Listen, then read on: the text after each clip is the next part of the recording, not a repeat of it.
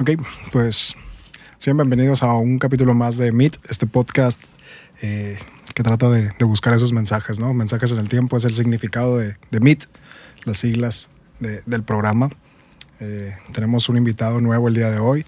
Este es nuestro capítulo número 11. Estamos muy, muy contentos de, pues de poder seguir con este proyecto y de poder traer más invitados y gente que por circunstancias están acá en Hermosillo, que ahorita nos va a platicar el invitado qué, es lo que anda haciendo. Eh, este podcast es un espacio para, para que también los, los artistas se den... Digo, tenemos diferentes eh, tipos de invitados, tenemos diferentes personalidades, pero en este caso tenemos un artista, un músico, compositor, eh, La Vega, que, que, está con nosotros el día de hoy. Bienvenido. Gracias, gracias, bro. Es un gusto para mí el, el que me hayan invitado. Y pues, qué, qué padre venir a, a Hermosillo hacer otras cosas y poder llegar a, lugares como este. Una, una, incidencia, una coincidencia nos, nos cruza por acá y, acá te tenemos. Desde, nos, ahorita nos vas a contar qué es lo que andas haciendo. claro. Pero nos gustaría empezar pues hablando de ti, ¿no? Eh, como te explicaba antes de empezar a grabar, este podcast es, es pues dedicado a hablar de la persona. Si hablamos del proyecto, de, en este caso que, que, tú eres músico, pues vamos a hablar de tu música y de, de tus proyectos pero conocer, queremos conocer primero a la persona, quién eres tú antes del músico y, del artista, ¿no? ¿Cómo estás, bro? ¿Cómo... Bien, bien, bro, gracias a Dios. Pues estoy acá eh, por, por el destino que me trajo acá a Hermosillo. La verdad que, que hace un mes, o bueno, ponle como un mes y medio, ni siquiera me imaginaba que iba a estar haciendo cosas acá. ¿Ya conocías a Hermosillo o no? Ya, ya, ya había venido. Incluso tengo, tengo una historia eh, que ya te contaré algo, algo eh, difícil que yo pasé con una persona aquí de Hermosillo. Y este, pero bueno, ahorita estamos acá por, por la cuestión de la música. Eh, yo soy originario de un pueblo que se llama Coyuca Catalán, Guerrero. Que está, o sea, son, es un triángulo, las colindanzas, ¿no? Es el estado de Guerrero, el estado de México y el estado de Michoacán. Exactamente en la región de donde yo soy, se llama la región de la Tierra Caliente. Y porque hace calor, pero la neta acá sí se llevan, sí se, la rifan más. hay, unos días en el año que somos el lugar más caliente del mundo. No, sé si sabías eso. Yo me despierto a las 8 de la mañana y, salgo, o sea, adentro de la casa pues está el aire, ¿no? Pero salgo, no, no sé cómo de repente pueden aguantar. es, parte de, nuestra, de nuestro día a día, ¿no? El, las personas que son de, de otra parte piensan que nosotros aguantamos mucho el calor pero realmente hemos aprendido a sacarle la vuelta.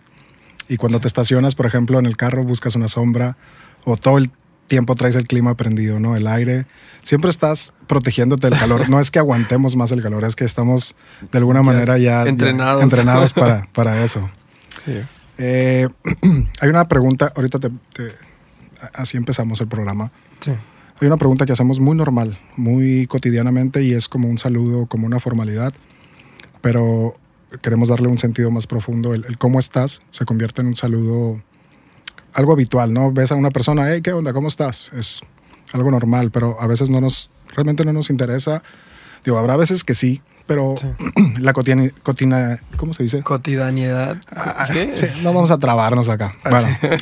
Lo común. Lo común, ajá, es, es que preguntes solamente cómo estás como una cordialidad, pues, ¿no? Como algo medio banal. Y, hay un sentido más profundo en la pregunta que me gustaría eh, comenzar con eso y es ¿cómo estás en este momento de tu vida? Sabes, yo, creo que ahorita en este punto eh, estoy viviendo, aunque, aunque en, en, algunos aspectos no estoy en mi mejor momento, se puede decir que profesionalmente o en el gusto del público con mi música, pero yo particularmente estoy viviendo la mejor etapa de mi vida ahorita, ¿no? En lo personal. En lo personal. Yo, yo, veo como, como tres, tres puntos eh, específicos, que es mi, mi relación con, con, la sociedad, mi relación pues con, con el dinero y mi relación con, con, alguna otra persona, pero ya en cuestión de sentimental. sentimental. Y en los tres puntos siento que estoy en, en el momento preciso en el mejor momento de, todos, ¿no? Porque siempre está bien en alguna cosa y en otra no. Sí, son como estas rayitas que si estás bien como en, lo personal, eh, o, baja el, lo profesional porque no tienes tanto tiempo para trabajar. Exacto. O estás bien en lo sentimental. Y son esas barritas que van subiendo y bajan una y, van provocando que otra haya desniveles, ¿no? Pero hay un momento en la vida donde puedes equilibrar eso. Equilibrarlo, sí. Y, disfrutarlo. ¿Cómo te va con eso? Pues la verdad es que ahorita, como, como te digo, yo me siento bien en todos los sentidos, en todos los aspectos. Eh, bueno, bueno, al menos esos tres que creo que engloban eh, la mayoría de las cosas que me pasan. Me, estoy bien, ¿no? O sea, dijeran allá en mi pueblo, estoy al tiro con, con todo. Y, y, pues yo creo que tiene que ver con que hace poco fui a, a un lugar en donde pude conocer o pude analizar literal desde que yo era niño hasta ahorita todas las cosas que he pasado, eh, las cosas que he hecho bien, las cosas que he hecho mal, y, y de ahí en adelante eh, empezar a, a, ver eh, o, a empezar a caminar exactamente. Sin, o, al menos yo sé que no voy a poder no equivocarme de nuevo, pero, pero al menos ir, ir esquivando esos, esos errores que de repente había cometido. ¿Qué fue lo que le hiciste? ¿Qué fue lo que hiciste o qué fue lo que provoca esta, este equilibrio o esta tranquilidad? Mira, la verdad es que como, como todos, yo creo que a los que nos toca pasar eh, o estar en la música, llega un punto en donde se te hace fácil todo, ¿no? O sea, tienes, afortunadamente, pues llega a haber eh, recursos, eh, llega a haber algo de lana, tienes muchos amigos y amigas, gente que se acerca. Exacto. Y eso te lleva a otras cosas, te lleva a fiestas, te lleva a, cosas que de repente te desvían, ¿no? Entonces, yo me acuerdo que yo en la universidad había estado viviendo con otros dos amigos, ¿no? uno de ellos, la neta, o sea, vivía la vida de rockstar todos los días, ¿no? Ya, ya había veces que no, no nos gustaba ni siquiera hacer equipo con él porque sabíamos que nunca iba a estar, pues. O sea, agarraba una fiesta el lunes y la iba parando a media semana de la que viene, ¿no? Ok. Entonces llega un día en el que él me dice, lunes. De, lunes a lunes, para no hacer costumbre, ¿verdad? Entonces un, un día este, me dice otro, el otro amigo con el que vivíamos, oye, ¿ya, ya viste a, nuestro amigo? Voy a omitir el nombre para no, no quemarlo, ¿no? ya, ya te habló el pastor, me dijo. Le digo, ¿cómo que el pastor? Ah, sí, o sea, porque el vato anda, anda en otro mood ahorita ya como que, este, ya arregló su vida y todo eso. Y me causó curiosidad porque en ese momento pues yo andaba bien metido en todo, ¿no? Este, agarraba fiestas también ya igualitas que, que las de él y todo el rollo. Entonces sí me interesó platicar con él, a ver qué es lo que, o sea, qué le pasó, ¿no? Yo hablo con él y me dice, le digo, oye, ¿y qué, qué onda? No, pues te quiero invitar a un lugar, ¿no? Quiero que vayas y que vivas este, este rollo que yo pasé. Y yo ya tengo más de dos años que no he, no he tomado, ¿no? Y su máximo problema pues era el alcohol, ¿no? Ok. Entonces, yo voy porque yo decía, ¿qué, qué pasó con él? O sea, ¿qué pasó con mi, con mi, con mi amigo? Que ya está, o sea, está en otro punto. De, que después de que salimos de la universidad, pues yo me estaba dedicando a la música y él, yo veía que económicamente pues no le estaba yendo bien, ¿no?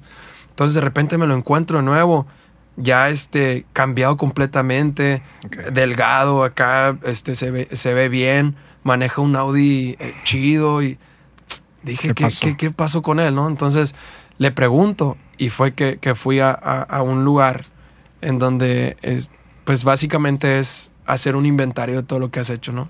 Estás ahí unos días, este, empiezas a, conocer y todo.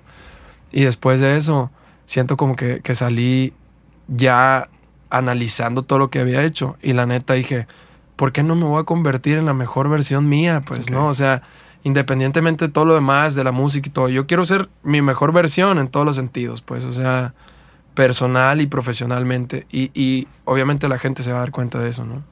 Ok.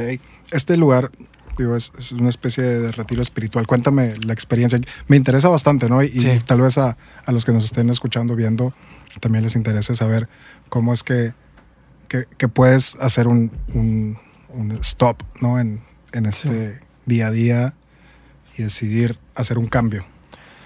La neta es que, pues bueno, yo escuché que muchos lo, lo han hecho y literal sí es un retiro, ¿no? O sea, te vas, o sea, porque te alejas de todo, desconectas tu vida dos días, ¿no? Te dedicas dos días que no te, o sea, yo así lo vi, me dediqué dos días que en mis 29 años nunca me los había dedicado, ¿no? Entonces yo empiezo a conocer que había otros artistas que lo habían hecho, ¿Sabes qué? No, que, que Marco Antonio Solís lo hizo, que Joan Sebastián lo hizo, que Pepe Aguilar lo hizo. Pero eso no era lo que me movía. Yo quería saber qué era lo que había cambiado a mi, a mi amigo, ¿no? Un, brother que yo lo había visto, pues... Claro, tú lo conocías, pues no, y sabías. Sí, o sea, somos somos súper buenos amigos y yo dije, ¿qué es lo que pasó ahí, no? Entonces, me voy esos dos días y literal es empezar a escribir. A ver, acuérdate de todo lo que hiciste, te hacen obviamente unas preguntas y empiezas a sacar todo, ¿no? Ya al final te das cuenta de todo lo que ha, pasado y te, y te das un tiempo para ti, ¿no? O sea, a veces, a veces dice, van, a pensar, ¿no? Este vato, ¿qué, ¿qué, rollo trae? Pero pues sí es lo que ahorita yo ando, eh, ando, este, así estoy moviendo mi vida, ¿no? En, en ya quitarle o, ver tan común las cosas del día a día. Yo, yo veo tan común el grabar una canción, el despertarme, el poder desayunar, el poderme volver a dormir y el otro día hacer planes. Y, y, y no es o sea, no todos tenemos esa oportunidad. Puedo acostarme hoy y mañana ya no, pero le perdemos ese, ese valor a las cosas, ¿no? Sí, lo damos por hecho, ¿no? Lo damos por hecho. Entonces, de un tiempo para acá empecé a vivir de esa forma, a quitar, a quitar ese, el dar por hecho que yo mañana voy a estar vivo y empezar a enfocarme solamente en el día de hoy, pues. Ok. Ahorita estamos hablando del presente y me gustaría rebobinar un poquito la película y hablar de, tu, de tu pasado, de tu niñez. ¿No? Y, que nos hables un poquito, no sé, si yo te pregunto o, yo te ubico en tu niñez, ¿cuál es el primer recuerdo que se te viene a la mente? Bueno. Puede ser feliz o puede ser un recuerdo no tan bueno, pero mm. algo que se te venga a la mente, que te haya marcado. Mi niñez, o sea, mi niñez, yo, yo al pensarlo, me voy a, la primaria, ¿no? Cuando yo estudié la primaria, yo la estudié en un internado. Eh, a unas cuadras de mi casa eh, hay un internado que se creó, o bueno, el gobierno lo, lo, creó para que, como es una zona en donde, donde hay mucha, mucha cercanía a la sierra, baja gente de la sierra y pues esa era la escuela en donde podían estar ahí los niños literal. Todo un ciclo escolar y sus papás bajaban por ellos hasta que, hasta que terminaba, ¿no? Entonces, pues por quedarme ahí cerca, ya después empezaron a permitir que, que fueran este, mismos niños de ahí del, del pueblo, ¿no? Yo me acuerdo de, mi infancia muy bonita porque era, o sea, yo entraba a la escuela a las 7 de la mañana y salía a las 7 de la noche. Ok. Entonces era todo el día estar en el salón, a mediodía comer, eh, te dan una hora de, juego y otra vez este, a clases, ¿no? Y era, era la neta estar jugando todo el día, pero sí había una parte complicada. El hecho de, de, de repente decir, porque había mucha gente que, Oye, porque no nada más estaba el internado, ¿no? En el pueblo pues hay más escuelas. Y el internado lo veían como la cárcel, ¿no? Sí, no, es que suena, difícil, ¿no? Sí, o sea, ¿por qué te mandaron a esa cárcel? ¿Qué no te quieren tus papás o qué? Y ya era, o sea, era un... Yo me la paso bien aquí, o sea, no, no hay problema que mis papás me hayan mandado a la cárcel, que todo el mundo dice, pero porque yo jugaba todo el día, ¿no? ¿Crees que, te, que, te, forje de una manera diferente a una escuela normal? ¿Crees que, que haya sido parte de, ti esa educación o esa manera de, educación que te haya hecho de alguna manera diferente o, qué crees que te haya marcado? Definitivamente, bro, te hace, te hace otra persona. Te hace otra persona. El pasar esos, esos años en donde uno es una esponja, ¿no? Ajá. Y estás aprendiendo todo. Te hace el, el, ver la vida de una forma muy disciplinada, ¿no? La gente que yo conozco que estudió en el internado, la neta, no, o sea, no son pendejos en la vida, pues, ¿no? Y no lo quiero decir porque yo lo puedo ser, ¿no? Tal vez. Pero la mayoría de la gente que yo conozco que salió del internado, o sea, es que te meten un chip desde que tú estás, a ver, tú tienes que entrar a las 7 de la mañana a, clases, ¿no? Bueno, y tú, tú entrabas y salías porque vivías cerca. Porque vivía a dos cuadras del Pero había niños que se la mayoría, ahí. La mayoría están ahí. están hospedados, ¿no? Ok. Entonces, tú tienes que estar formado. bueno, casi, casi, ¿no? Pero tú tienes que estar formado para entrar a, desayunar a la hora que es, ¿no? Ok. Tú pasas, te sirven, literal, así vas pasando la fila, arrastrando tu plato, te, te están sirviendo. Las, películas americanas, ¿no? Sí, exacto, como, como los comedores ahí. Te vas, te sientas y terminando, regresas y dejas tu plato, tiras eh, la, la sobra de comida que te quede, regresas tu plato a la lavandería y hay una, una, un salón en específico que le toca, se van tornando, que le toca estar adentro lavando, ¿no? Entonces tú llegas y también hay alguien que está revisando que no estés tirando la comida, ¿no? desde, desde el inicio tú estás formado. Me acuerdo que, que, era, o sea, te formaban y allá pues es muy común los mosquitos, ¿no? Estás, Entonces estás formado así y porque hay una regla que se llama soquete el que se mueva, ¿no? Ok. Entonces, si tú te mueves tantito, te dan un chingadazo, ¿no? o sea, bueno, en ese entonces era así, ¿no? Entonces, los moscos te los tienes que estar eh, así con, la, con, el aire, ¿no? Y desde ahí tú te vas, o sea, o al menos yo así lo interpreto, ¿no? Te vas, te vas formando una idea de que debes de ser disciplinado en todo, ¿no? Los que se quedan ahí son todavía más disciplinados, porque ahí te paras, haces el aseo de tu dormitorio, tienes que tender tu cama y todo. En, la, en, en mi casa, también mi papá, pues él sí fue internado durmiendo ahí, ¿no? Porque mi papá sí fue de los que bajó de la sierra. Entonces era tienes, tienes que atender tu cama y se daba una vuelta y te veía. Es más, con mi papá no puedes ni pisar eh, los pantalones, pues, porque, o sea, te está regañando, ¿no? Entonces, después de eso sales, entras a clases, eh, tienes un, horario de clases, después sales a comer, vuelves otra vez a, lo mismo, a formarte.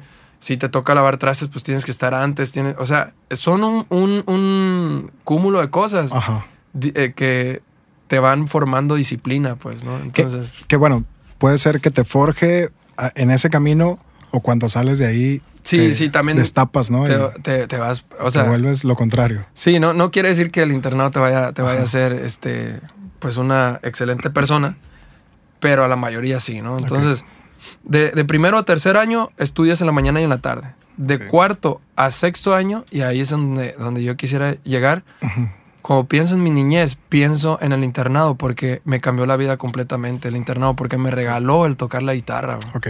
Yo cuando, cuando yo estoy de cuarto a sexto, pues tienes que elegir un taller. Había carpintería, había este, electricidad, música, danza, peluquería y alguno, no me acuerdo qué otro, qué otro taller, ¿no? Entonces, por si, como es gente que, que de repente ya viene más grande, si sales de ahí, pues ya sabes hacer algo, ¿no? Claro. Entonces, cuarto año, yo quería entrar a música, pero la verdad era que el maestro me daba como que miedo, ¿no? O sea, porque sí era muy estricto. Entonces yo me fui al lugar donde se van todos los que no quieren hacer nada, a carpintería.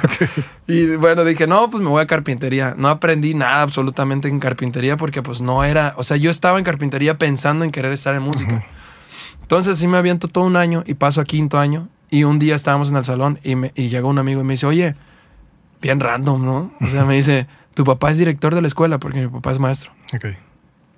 Ok. le digo, no, no, mi papá es, este, trabaja en un, en un, pueblo, en una escuela, en un pueblo. Dice, no, es, es el director de la escuela. Y me dice, ven. Y ya me salgo del salón y voy. Y veo a mi papá tomando protesta, O sea, le, están, le, habían dado... Ese día estaba Ese día estaba entrando mi papá a ser director del internado, ¿no? Ok. Entonces, ya ahí cambia el rollo. Lo primerito que le dije, le dije, ¿sabes qué? Yo quiero entrar a música.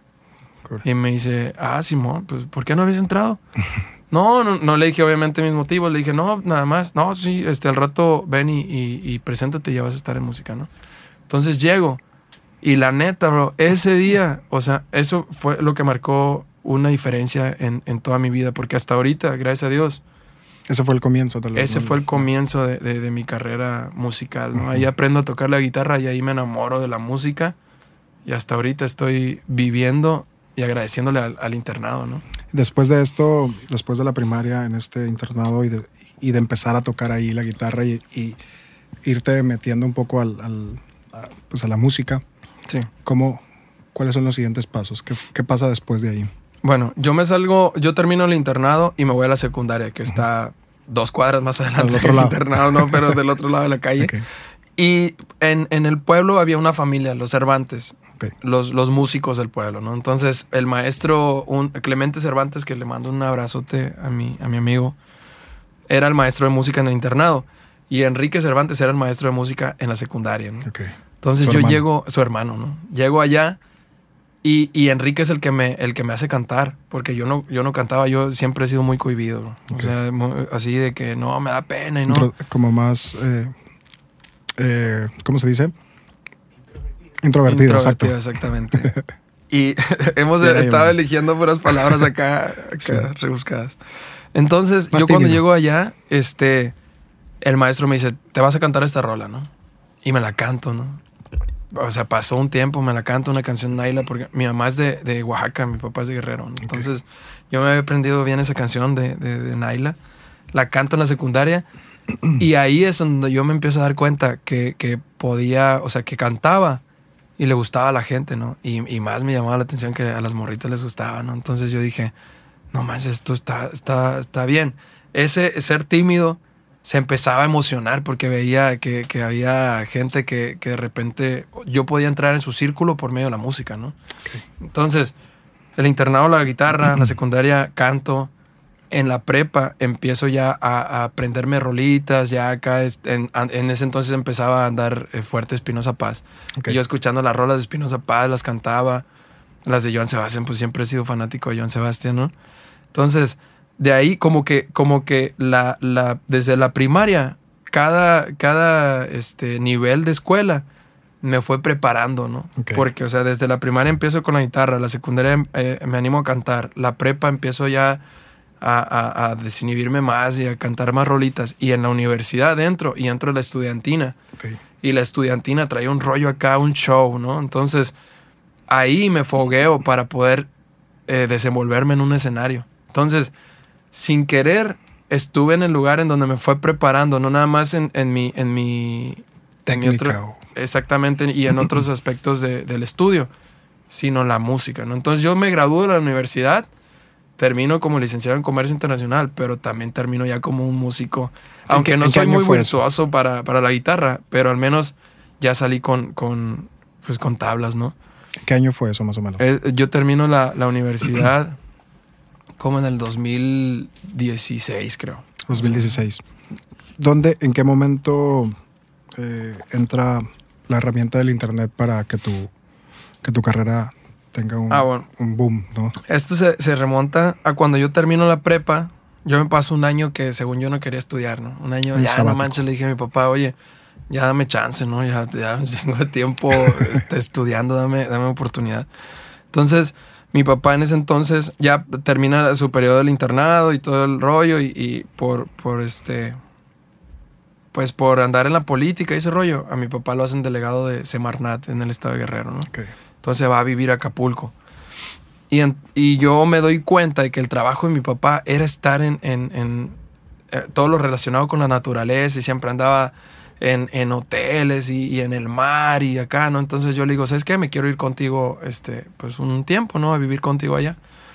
Me voy a Acapulco a vivir con él y me empieza a gustar ese rollo de no estar en la escuela, de, andar ahí, o sea, de andar con él y, este, y pues siempre andaba comiendo a gusto en lo que él hacía sus cosas, ¿no? Entonces llega un día que se hace una feria en el pueblo y de Acapulco a mi pueblo en autobús eran como siete o ocho horas, ¿no? Más o menos. Entonces un día antes yo le digo, ¿sabes qué? Yo me voy a ir al pueblo porque quiero ir al desfile de la feria de mañana. Y me dice, no, no te vas a ir porque está peligroso. Entonces vete mañana temprano. Yo sabía que si me iba temprano, pues jamás que iba a alcanzar a llegar porque el, desfile era a las 10 de la mañana, ¿no? Entonces, de todos modos dije, no, me paro a las 5 y me voy, ¿no? No había autobús directo hasta las 9 de la mañana. Entonces dije, no, pues me voy transbordando. Llego a Chilpancingo, Chilpancingo igual, eh, este, Telolapan hasta Altamirano, ¿no? Entonces me, subo y a la media hora de estar saliendo el autobús chocamos directo así contra un tráiler. O sea, muy, muy, muy feo. La neta, o sea, a veces cierro los ojos y todavía me puedo imaginar de nuevo. Murieron lamentablemente 14 personas ese día. Yo me bajo de ese, de ese autobús pues con, con marcas en mi cara por, por lo que pasó. No sé si por el fuego, por la impresión o cosas así, pero la neta fue muy traumante para mí. Después de eso yo me encierro en un cuarto ahí en, donde vivíamos en Acapulco y yo no quería ver a nadie, yo no podía salir para ningún lado ni nada porque pues yo estaba bien deprimido por lo que había pasado, ¿no? Y aparte, o sea, digo, yo ya perdoné ese rollo y lo entendí o, no sé cómo está, pero cuando yo regreso del accidente, mi papá me manda a llamar a su oficina, ¿no? Y ya llego yo, yo a la oficina y me dice mi papá, a ver, siéntate. Y ya los que estaban ahí les dices, ya, ya se pueden ir como esto a las 9 de la noche. El accidente fue como a las 7 de la mañana. Ok, tuvimos un corte eh, forzoso. Pero bueno, regresamos. el accidente fue a como a las 9 de la mañana. 9 de la mañana. Sí, y ya, este, no, como 7 en la mañanita, ¿no? Entonces, todo el día en vueltas en un hospital, después en otro y todo. Ya fue un accidente bastante fuerte, murieron muchas personas. No manches, o sea, estuvo, estuvo difícil, ¿no? Entonces yo regreso y mi papá lo primero que me dice, no, cierra su puerta y me dice, a ver, cabrón, porque él así habla, ¿no? Me dice, a ver, cabrón, este, ¿qué culpa tiene la, la gente? quién sabe si él se acuerde, ¿no? Pero a mí nunca se me olvidó, ¿no? Y me dice, ¿qué culpa tiene la gente de que tú me hayas desobedecido, pues, ¿no? O sea, como, como que yo era el salado en el autobús, ¿no? O sea, él te dijo, pasó eso. Él te dijo, vete a otra hora y tú te fuiste temprano para y yo me quise, ah, exactamente, o sea, y me dio a entender, y me lo dijo así, ¿qué culpa tiene la gente que, que le pasó lo que le pasó porque tú me habías desobedecido, ¿no? O sea, y ya yo me, o sea, no manches, a mí me dio un, shock eso, ¿no? Yo me quedé. Oh. Yo me sentí culpable, ¿no? O sea, yo dije, pues sí, sí tiene razón. O sea, yo, soy el culpable que haya pasado ese, ese rollo. Entonces, de ahí me, me quedo mucho tiempo, bro, encerrado en un, en un cuarto pensando, yo fui el culpable, yo fui el culpable, si yo no me hubiera, si yo no hubiera desobedecido, si yo no me hubiera subido a ese autobús, cosas así, ¿no? Entonces, pues ya estando yo ahí sumido, yo no podía hablar con nadie. Yo no, yo no quería hablar con nadie ni nada. Y me acuerdo que había una ventana que daba hacia la calle, ahí en Acapulco, y, y, yo me, asomaba y yo veía a la gente que estaba ahí, había un restaurante abajo y, los meseros y todo el rollo, y yo envidiaba esa vida. Yo decía, ¿por qué yo no puedo tener una vida normal como la que tienen ellos y estoy yo aquí sumido? Entonces, lo que hago es de que tenía la guitarra nada más y empiezo a grabar videos.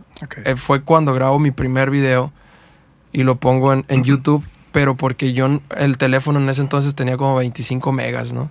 Entonces lo que yo hacía era lo grababa y lo subía a YouTube para dejarlo guardado ahí sin darme cuenta que estaban publicando los videos. ¿no? Entonces yo ya agarraba una rola así, pum, pum, me grababa y la volvía a poner y la volvía a poner. Y de repente me doy cuenta que me empiezan a aparecer comentarios. Entonces mi única forma de contactar con el mundo era a través de los comentarios de YouTube. A través de YouTube. Exacto, entonces ya cuando empiezo a ver eso, pues yo dije, ah, no manches, pues, pues aquí está pelada, ¿no? O sea, nada más eh, subo un video y me pongo a platicar y no tengo que ver a nadie, ¿no? Ok. Y ya así, e, estaba tan traumado con, que, con, que, con no querer que nadie me viera, bro, que en, en el pueblo, en Coyuca, el cuarto principal de la casa está pegado a la calle y la calle es la calle principal que va a todas las escuelas, ¿no? Entonces todas las ventanas tienen vidrios que de afuera para adentro no se ve, pero de dentro para afuera sí se ve. Entonces yo me acuerdo que yo me quedaba ahí bien este, encerrado, bro, llorando todo el día. Me acuerdo que mm, este, para comer yo les decía a la muchacha, ¿sabes qué me haces de comer? Y me lo dejas afuera y le tocas y no te quiero ver, te vas de aquí, por favor. Pues yo estaba tan enojado, no sé si conmigo, con Dios o con muchas cosas, ¿no? Entonces yo me acuerdo que yo me paraba, bro, así, o sea, neta, si las chavas que se paraban ahí o la gente que se paraba en los espejos se hubiera dado cuenta que al otro lado estaba un vato así, ¿no? O sea, yo estaba literal pegado en el espejo, bro, viendo a la gente que se paraba a darse ahí su manita de gato. Porque era, era un, espejo. Y, yo, y yo por dentro, no manches, o sea, llorando adentro. O sea, viendo la vida normal de todos los demás y yo diciendo, ¿por qué estoy aquí sumido en este rollo, no? ¿Cuál fue el momento en, en el que eso cambió? que Mira, pudiste... De repente me dicen, es que, o sea, yo tenía la mala idea de que yo me había autoterapiado, ¿no? Pero yo pasa eso, me voy a la universidad y fue una etapa bien complicada, porque imagínate, o sea, el que mi papá me dijo, a ver, ya no, no chingues, o sea, ya déjate esas mamaditas que andas ahí que, que no quieres que te vea nadie, este, y te vas a ir a la escuela, ¿no? Entonces, yo en este año el año que yo pensaba que iba a ser el, de descanso, me la pasé sufriendo todo el pinche año, ¿no? Entonces me voy yo a Morelia. Este, decido irme a Morelia, a una ciudad en donde nadie me conociera ni nada de eso. Y ahí en la universidad, pues ahí fue donde yo me, donde yo tuve que aguantarme toda esa pena y todo ese miedo que yo tenía y pues, este, salir adelante, ¿no? Así fue como tenía camaradas que la neta, pues no, no, no hay, no hay lío, ¿no? Pero me decían un montón de cosas, ¿no? Se burlaban, porque yo, la neta, yo estaba tan en shock todavía. Sí, estaba sumergido en eso. Yo, yo llegaba y me sentaba en, la esquina del salón, o sea, yo no podía comunicarme con nadie, yo no quería saber nadie, nada más estaba, anotaba mis cosas y eh, cinco minutos antes de que saliera el maestro yo me agarraba mi mochila y me iba. Y si alguien me decía algo, yo no le contestaba nada y, me iba, ¿no? Pero esos vatos fueron acá como que, al principio sí me estaban chingue y chingue, ¿no?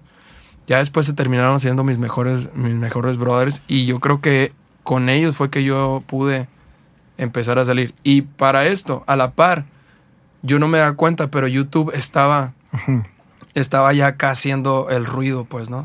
Que, es, que fue diferente en tu caso, ¿no? Tal vez eh, fue un uso muy diferente a lo que un artista hoy en día hace con YouTube, ¿no?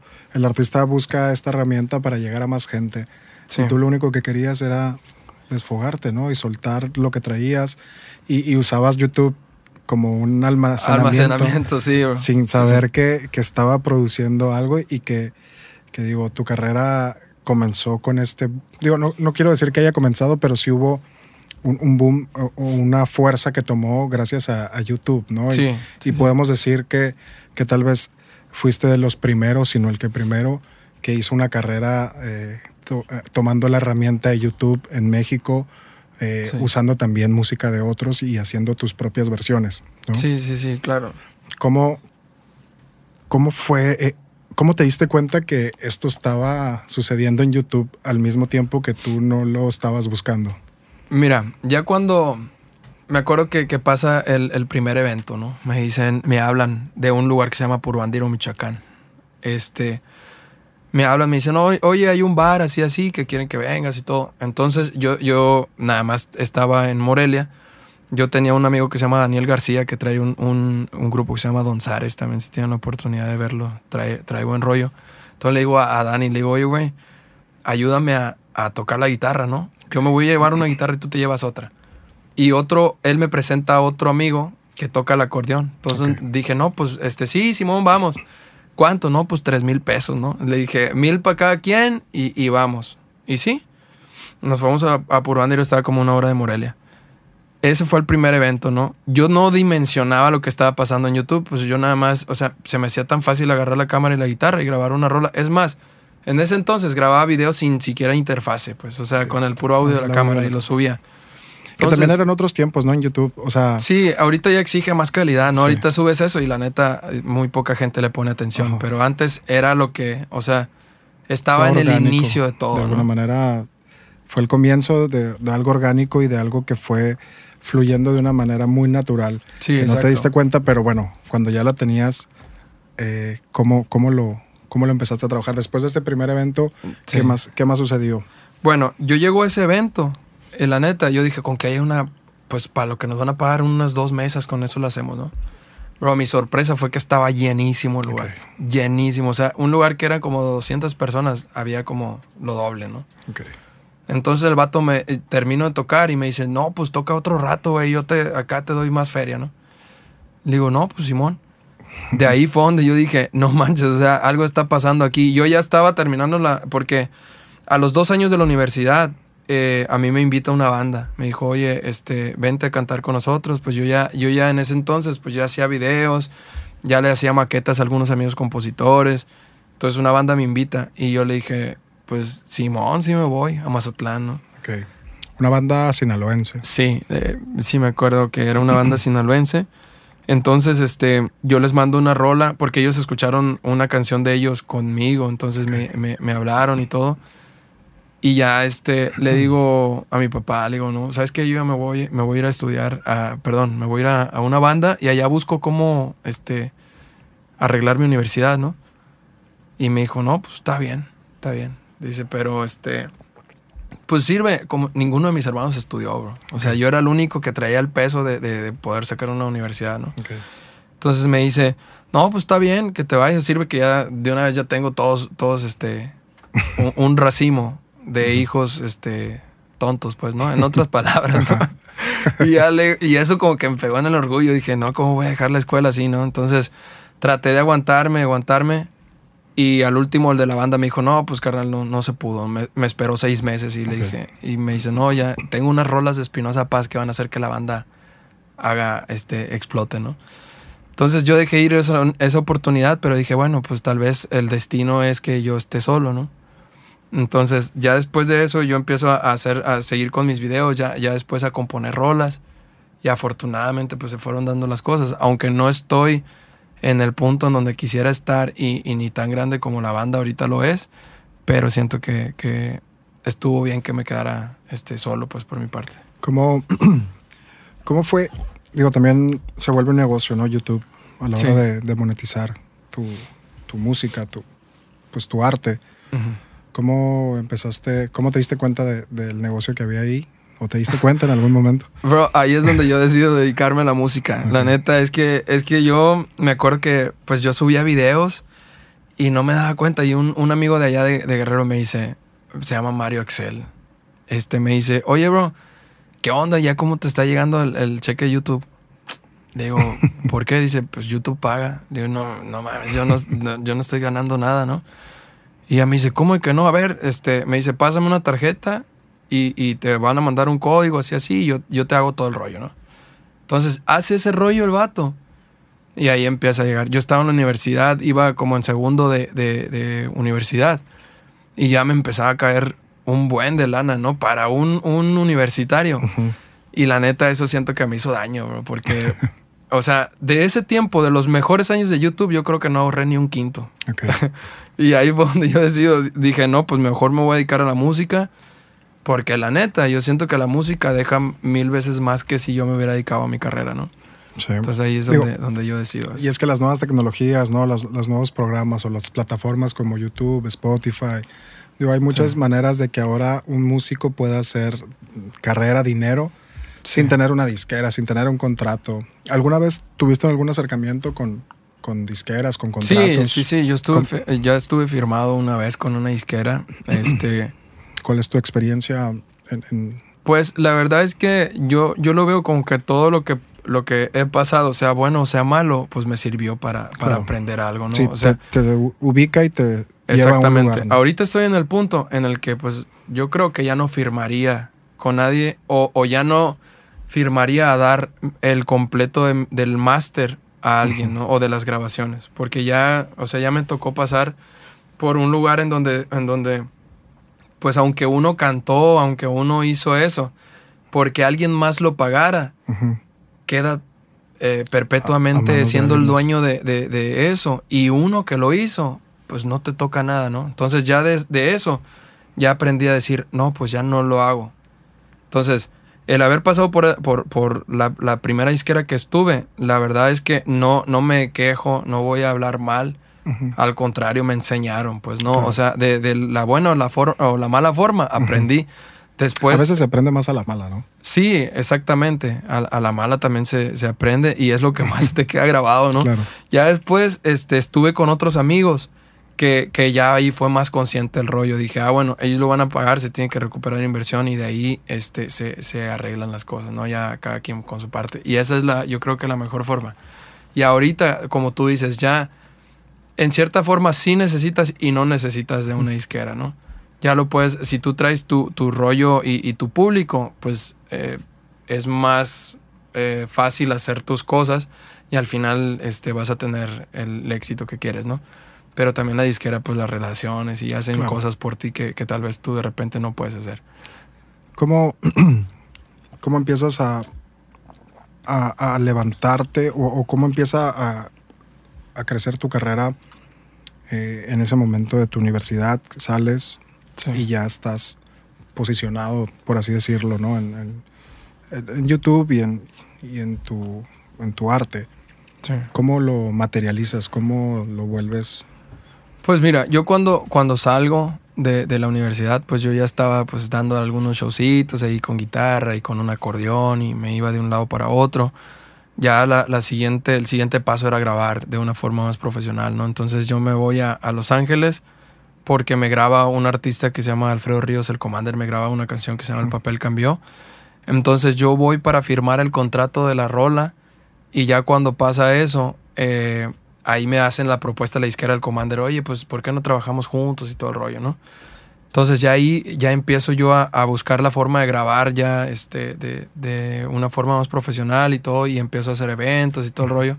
La neta, yo, este, yo siento que que como fue tan rápido y fue algo que, ni siquiera me esperaba, tal vez no supe eh, enfocarlo de una, de una buena forma. Aprovecharlo. aprovecharlo al, al, 100. Porque yo siento que si hubiera tenido otra mentalidad o la mentalidad que tengo ahorita en ese tiempo, claro.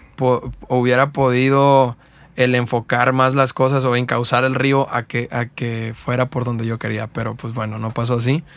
Eh, pero sí, sí, el, el, siguiente paso que yo di fue empezar a grabar en, en estudio, ¿no? Aunque ahorita la neta acá en Hermosillo es que estoy haciendo realmente ya en un estudio lo que a mí me gusta escuchar, pues. ¿Qué estás haciendo ahorita? Ya yéndonos un poquito al presente.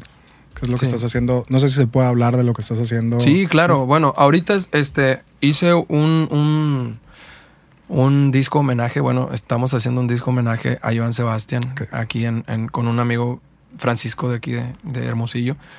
Y que la neta, o sea, cómo es la coincidencia, ¿no? Yo con Francisco habíamos grabado con Luca hace muchos años y ya después hablamos y todo y llego acá y me encuentro a todos estos masters, ¿no? Que saben de, todo y como que la vida me trajo a un punto en donde, en donde yo digo, no más, estoy grabando música, nunca había visto el hacer música tan fácil como, como se ve aquí o como se hace aquí. O sea, en otros lados siempre me estresaba el, ¿y cómo va a ser una canción? ¿Cómo la voy a iniciar y todo? Y llego acá ah, déjame le hago la maqueta y ah, una guitarra, ah, que se meta, todo mundo toca la guitarra y toca bien chido. Y luego de repente, este, no, pues vamos a, meterle esto y, instrumentos y todo, y se hace bien, bien fácil, ¿no? Fluye. Yo creo que eso, eso es este, más que nada, ¿no? Entonces llego acá, empezamos a hacer un disco eh, homenaje a Joan Sebastián, porque siempre ha sido mi sueño el hacer un disco homenaje a, Joan, ¿no? Entonces llego y encuentro a, una persona que me dice, ah, Simón, pues vamos a hacerlo. O sea, si te gusta eso, vamos, a hacerlo, hay que calarle. Entonces ahorita es lo que, lo que estamos haciendo. Este también me, me ha tocado hacer unos, unos duetos ahí con la adicción. Otro grupo que no sé si ya han tenido oportunidad, pero la neta traen un rollo bien chido. Y pues duetos por todos lados, ¿no? Con, con quien se pueda. El chiste, o sea, yo soy de la idea de que no hay nadie más ni arriba ni abajo, ¿no? En mi punto de vista. Claro. Los demás sí de repente lo ven así. No, es que no puedo grabar con alguien que esté más abajo, no puedo grabar con alguien que esté más arriba. Yo no comparto ese, ese rollo, ¿no? Al final de cuentas, hay, hay artistas que inician hace, hace un año y, y, tú llevas 10 años y de repente ese que inició hace un año va a estar este, en otro año más, más arriba que lo que tú no has hecho en 10 años. Me gustaría, me gustaría que por primera vez, no sé si se pueda, nos, nos puedas dar un adelanto Ahorita que nos pasen una guitarra por allá. Ah, Simón. por primera vez en Meet vamos a tener música. Sí, sí. Estaría muy chido que, nos pasen por allá. Sí, con eh, gusto. Hablando de, esto de, cómo mides el éxito, cómo mides tú, eh, eh, hablando de, esto que me dices que puede haber un artista que tenga un año y, ya sobrepase a lo mejor otros que tienen tanto tiempo ¿Cómo, cómo mides tú el éxito? Tú, Bueno, definitivamente los números son los que, los que te muestran cómo está un artista ante, ante el público, ¿no?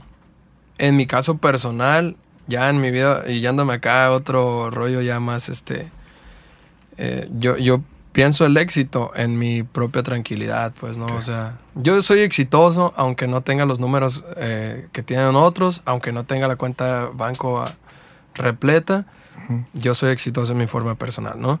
Pero el, éxito de, las demás personas, a como yo lo veo, pues obviamente son los números, ¿no? Para eso se crean los números para medir, ¿no?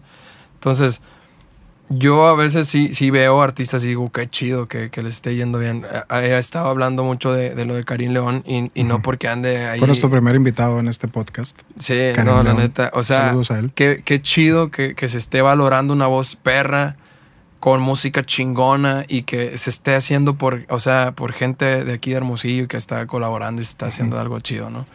Entonces, siempre yo, yo digo, uno no, o sea, las piedras que son piedras se ocupan, ¿no? A, veces se nos olvida eso, ¿no? Y de repente decimos, no, no, no, ¿cómo voy a grabar así? No, el chiste es hacer música y, grabarlo. Y yo, mi mentalidad es no decir que no, pues, porque todos tenemos, o sea, todos tenemos nuestro, nuestro tiempo estando arriba o abajo y todo, pero pues esto es lo bonito de la música, que de repente una canción te puede regresar a, tus mejores tiempos y no sabes con quién puede venir esa canción. ¿Cuánto, cuánto tiempo te tomó encontrar esa tranquilidad o esa estabilidad de la que hablas, que estás como, que ubicas como éxito, ¿sabes? Como...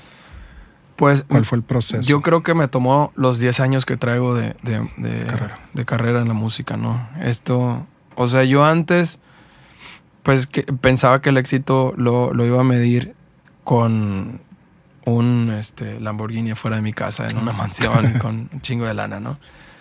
Y que pues eso es una parte del éxito. Pero ya cuando empiezo a ver, yo tengo un hijo, bro. O sea, cuando ya empiezo a, a, ver lo bonito que es estar compartiendo. ¿Qué edad tiene? Tiene cuatro años. Cuatro. Entonces, ya cuando, cuando soy el todo para alguien y, y, el, y el llegar a casa y estar con él y, vivir y... O sea, le cambié completamente el significado del éxito que yo pensaba, ¿no? Claro. Ya no es, o sea, para mí ahorita es, es poderle dar todo, poder ser esa persona ejemplo para él que cuando crezca no diga, no manches, mi papá, este, ah, pues sí, fue músico, pero no, no, no la rompió, ¿no? O sea, y eso es lo que ahorita estoy enfocado en hacer, o sea, en poder... Un legado, un Exacto. dejar huella. Digo, es, es, importante para un artista poder dejar huella y poder que su arte vaya más allá de su propia vida, ¿no? Que sí, exacto. Todos, todos en algún momento vamos a cambiar de plano, eh, pero dejar algo que pueda trascender. Esa es creo que parte de, la visión como artista que, compartimos todos los que nos consideramos artistas. Eh, el poder plasmar algo y poder trascender a través de tu arte. Sí, sí, sí, tienes mucha razón. El, poder dejarla. O sea, qué, qué chido que antes, digo, se podía perder de repente la música, ¿no? O sea, pero ahorita ya es muy complicado, ahorita la vas a dejar para toda la eternidad y, y qué chido o, o, qué, qué, bonito debe ser ser el hijo de un vato que fue chingón, ¿no? y, y, traer ese ejemplo y decir, oye, este, o sea, y en eso me estoy enfocando, ¿no? En que yo no quiero que de repente vayan a decir, no, pues mira, no fue el, lo, que, lo que quiso lograr el papá y el hijo va a decir, no, pues ¿por qué voy a lograr cosas que, que no logró ni mi papá, ¿no? Entonces... Estaba, antes de la entrevista estaba revisando, tratando de, encontrar información acerca de ti. Sí. Y, encontré un reportaje que hablaba de, que Kutla Vega es, es la voz eh, mexicana underground. Así, lo, así decía el, encabezado. No sé de qué, de qué año sea. La verdad no me fijé. No sé. Pero ¿qué te hace sentir este, esta ubicación de que, bueno, si eres famoso, pero el underground o el no mainstream? Yo, ¿Qué, te hace sentir O sea, me hace sentir bien, bro, porque al final de cuentas, el underground te lo da la, gente que realmente, o sea, el público real, pues, porque puedo ser ese, ese artista bien famoso en tele y que salgan todos los programas de televisión y que esté a la radio a tope, pero al final de cuentas, si no enamoras al público, no, no, no tiene caso, ¿no? O sea, ¿para qué, para qué forzar oídos a escucharte si, si ellos no manches, lo están haciendo nada más porque les apareció en, un lado, ¿no? Entonces, yo, yo veo más, más chido eso, de, poder gustarle a la gente con lo que estás haciendo. No importa que no estés en tele ni en radio, ¿no? Claro. Ya tenemos, tenemos lista por ahí la, guitarra. Estamos en un estudio musical, entonces vamos a aprovechar ah, que hay aquí instrumentos. Es la primera vez entonces. Es la primera vez, es la primera vez que vamos a tener eh, música en vivo en, en Meet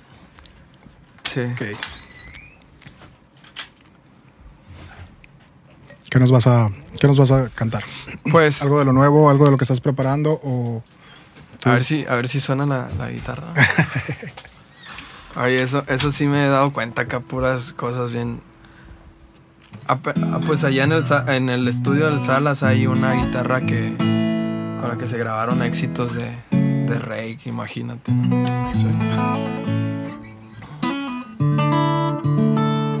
Bueno, una, una canción que me imagino que todo el mundo conoce. Joan Sebastián. Sí, Eso es lo que estás preparando ahorita, es lo que estás grabando aquí en Hermosillo. Exacto. Un, disco tributo a Joan Sebastián. Un disco tributo a Joan Sebastián. Va, qué chido.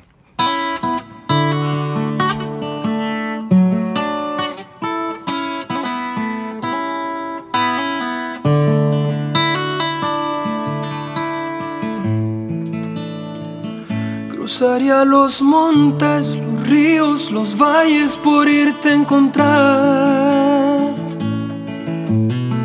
Salvaría tormentas, ciclones, dragones sin exagerar.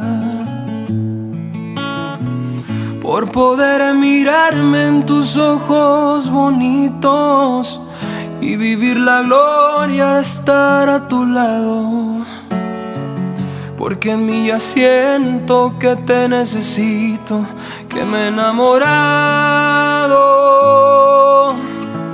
Por poder mirarme en tus ojos bonitos y vivir la gloria de estar a tu lado. Porque en mí ya siento que te necesito, eso y más haré.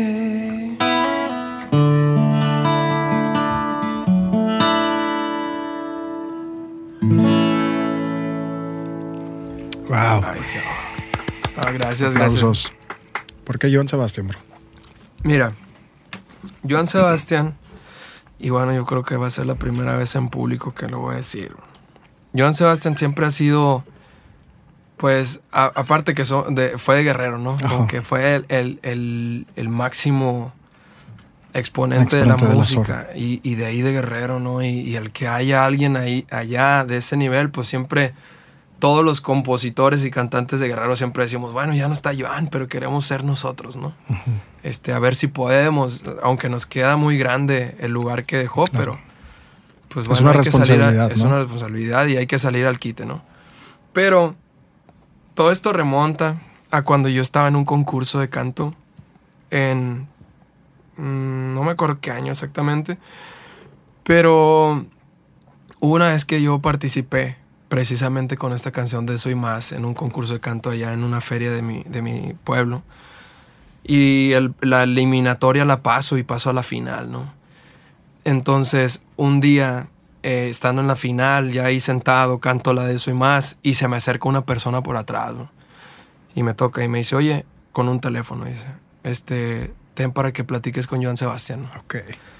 Yo me quedé así, a la madre, ¿por cómo? O sea, sí, ven, párate. Y ya me paro y estaba colgado el teléfono, bro, ¿no? Entonces, eh, vuelvo a llamar y ya reconozco la voz, ¿no? Y sí, sí era Joan, ¿no? Joan Sebastián.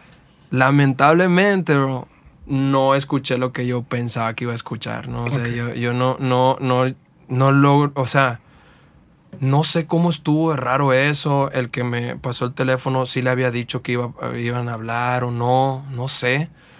Pero lo único que escuché fue, este, pues como que estaba molesto, ¿no? O sea, que porque... Estabas usando su música. No, no creo que por qué usar su música, sino más bien molesto con la otra persona y no entendió que no era yo, o sea, cosas así. Pero sí me, sí me pegó eso de, o sea, lo que hice fue colgar el teléfono, ¿no? O sea, porque yo estaba escuchando algo, algo que no me estaba gustando. Entonces colgo el teléfono y de ahí dije, pues, o sea, no va a cambiar mi forma de admirar a Joan, sino que al contrario, yo lo entiendo, ¿no? Tal vez él estaba pasando un momento que no era el indicado, pero un día voy a hacer un disco hacia él para yo poderme sentir tranquilo y, decirle, aunque, ahora que ya no está, pues decirle, ¿sabes qué? Mira, yo era la persona que, con el que estabas hablando y pues la admiración no se acabó, ¿no? Aquí voy a seguir, este, pues echándole, echándole ganas y tratando de no ser igual que él, ¿no? Porque pues él llegó muy, muy alto, pero al menos pues poderle, sé, sé que lo va a escuchar en, algún punto, ¿no? es una manera muy poética de darle la, la vuelta a la situación, ¿no? Sí, sí, sí. Eh, algo que pudo haber sido una historia así súper, súper fregona, ¿no? sí, hablé con él y me dijo algo súper chido. No fue así, pero, pero tampoco me le estás dando la vuelta de una manera muy fregona y ahora poder interpretar y hacer un disco tributo, creo que es una manera muy madura de, de tomar esa situación y algo negativo es una frase que tenemos acá, siempre la decimos, toma tu corazón roto y conviértelo en arte. Sí. Es una manera de, tomar algo negativo. De revertir. Y revertirlo. Por lo regular la gente que, recibe algo negativo, o sea, da algo negativo, ¿no? Y, tú puedes romper ese, o sea, ese, esa línea de cosas negativas, si, si, o sea, si tú lo absorbes y ya no se lo transmites a alguien más, ¿no? Entonces, yo lo entendí porque dije, bueno, tal vez él está pasando un mal momento ahorita. La circunstancia. La circunstancia, no, le gusta que le hablen al teléfono, no sé qué, ¿no? Ajá. Este, y que, y, eso pasó, pero en lugar de, desanimarme, al contrario, dije, no manches, pues tengo que hacer algo, ¿no? Para, claro. para que quede ahí. Tenemos acá en, el podcast una dinámica que siempre, siempre invito a la gente a que lo haga en sus casas. es, es algo muy introspectivo, es una mirada hacia adentro, hacia el corazón, hacia el alma. Es se llama este ejercicio la foto final. Sí. La foto final habla de la última foto que te tomen en vida. Entonces suena un poquito difícil, suena un poco como fatalista tal vez, pero, pero es una, una manera de visualizar el futuro. ¿Sí? Quiero que me cuentes, que imagines en tu cabeza esta última foto y me digas tal vez cuántos años tienes, con quién estás, dónde estás, qué estás celebrando, qué está sucediendo, qué es lo que hay alrededor de ti, quién eres. Pero más importante, qué superaste y en qué te convertiste. Bueno, si me, o sea, si me imagino una foto final, me imagino por ahí de los 75 años, enfrente así de una mesa, con un pastel y con un montón de nietos y, y mis hijos y ¿Cuántos hijos quieres tener? Yo creo que voy a tener unos tres. Ok, ahí van a estar los tres. Ahí van a estar los tres con mis nietos, yo viendo hacia la foto ya todo bien madreado de la vida, ¿no?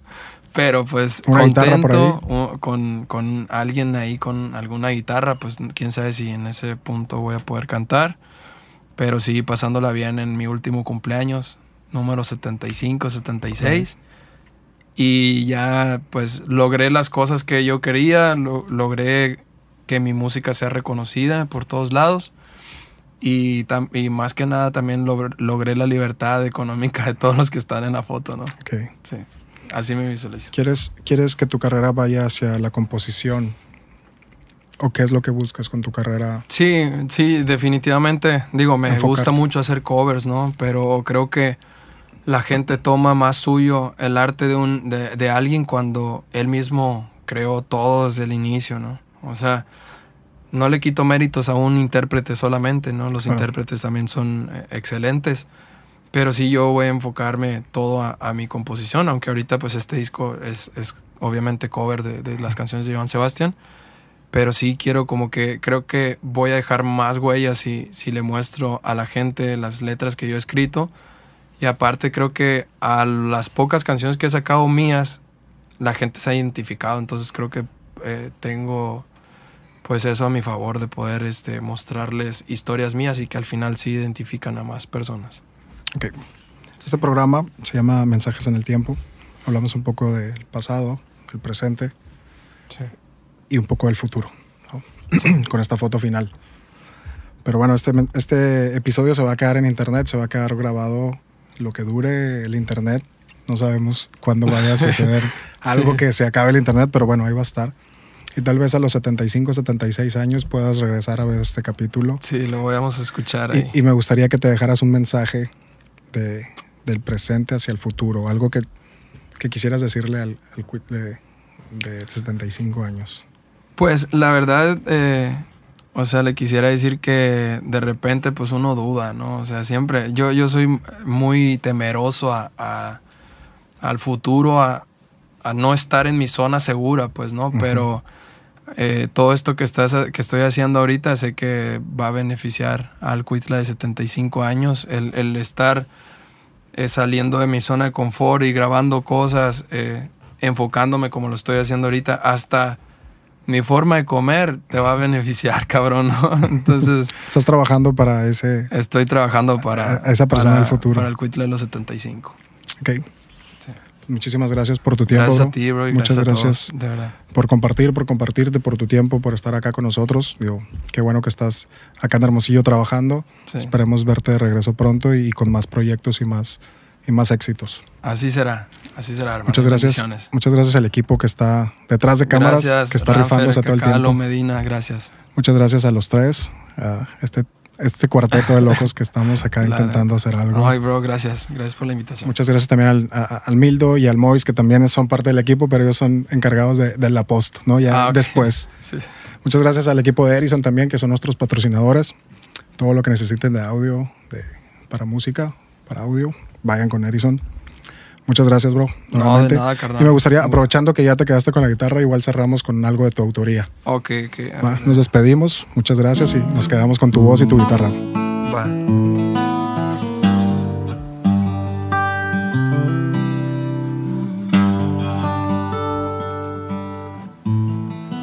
Es que, ¿cuál podré cantar? Bueno, una canción que, que hice que... Una vez que, que salí, bueno, yo la regué, la neta. y dije, bueno, al último ya terminamos, pero déjame ver, pues, quién, quién la regó más en la relación. Ok. Yo con unas flores iba a platicar con esa mujer y me doy cuenta que las flores no pagaban ni siquiera, no me alcanzaban ni para el interés de todo lo que debía, ¿no? Claro. Haciendo un recuento de errores a ver quién le debe a quién. Caigo en cuenta que estas flores no pagan siquiera el interés. El único que sale debiendo soy yo por el amor que perdí. Es que cuando estuviste a mi lado Fui rico y ni cuenta me di. Hoy que te vas, pago la factura de todo lo que me diste y no valoré. Y hoy que no estás, no encuentro la cura para sanar el corazón de un rico pobre sin amor.